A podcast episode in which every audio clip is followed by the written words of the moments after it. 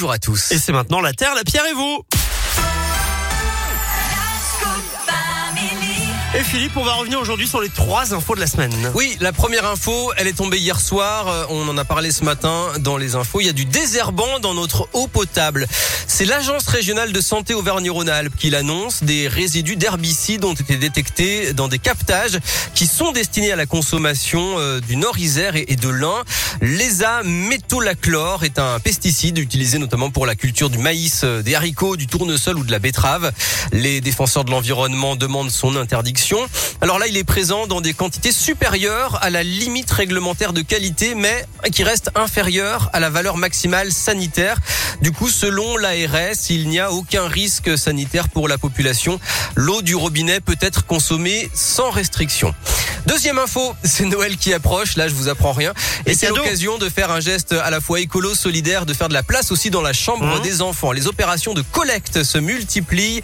Si vous avez des jouets en bon état et que vos enfants n'utilisent plus, vous leur donnez une deuxième vie. Ah, par exemple, à Lyon, il y a une boutique éphémère en ce moment euh, au centre commercial de la Pardieu. Et puis, il y a des points de collecte aussi référencés dans tous les départements de la région, dans l'Ain, dans l'Allier, dans l'Isère, la Loire, la Haute-Loire ou encore le Puy-de-Dôme. Bref, un peu partout, pensez-y. Et puis, la troisième info. Une surprise. Oui, on vous avait parlé dans La Terre, la Pierre et vous euh, fin septembre du challenge L'Adapte en mouvement. C'est un défi sportif pour encourager l'activité physique pour tous, y compris en particulier même les personnes en situation de handicap.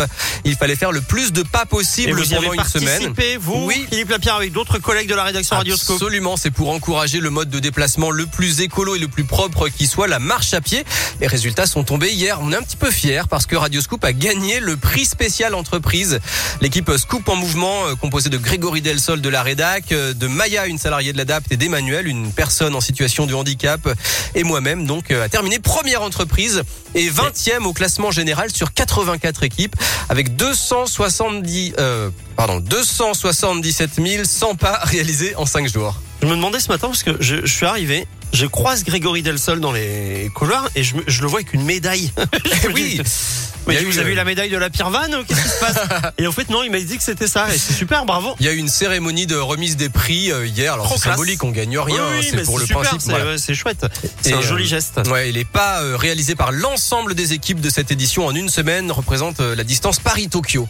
Oh, C'est quand bien même joué. pas mal. Bien joué. Merci beaucoup, euh, Philippe. On retrouve euh, la Terre, la Pierre et vous, comme d'hab, sur radioscope.com. À plus tard, Philippe. Salut. La suite des tubes, Grand Corps Malade et Kim Rose dans un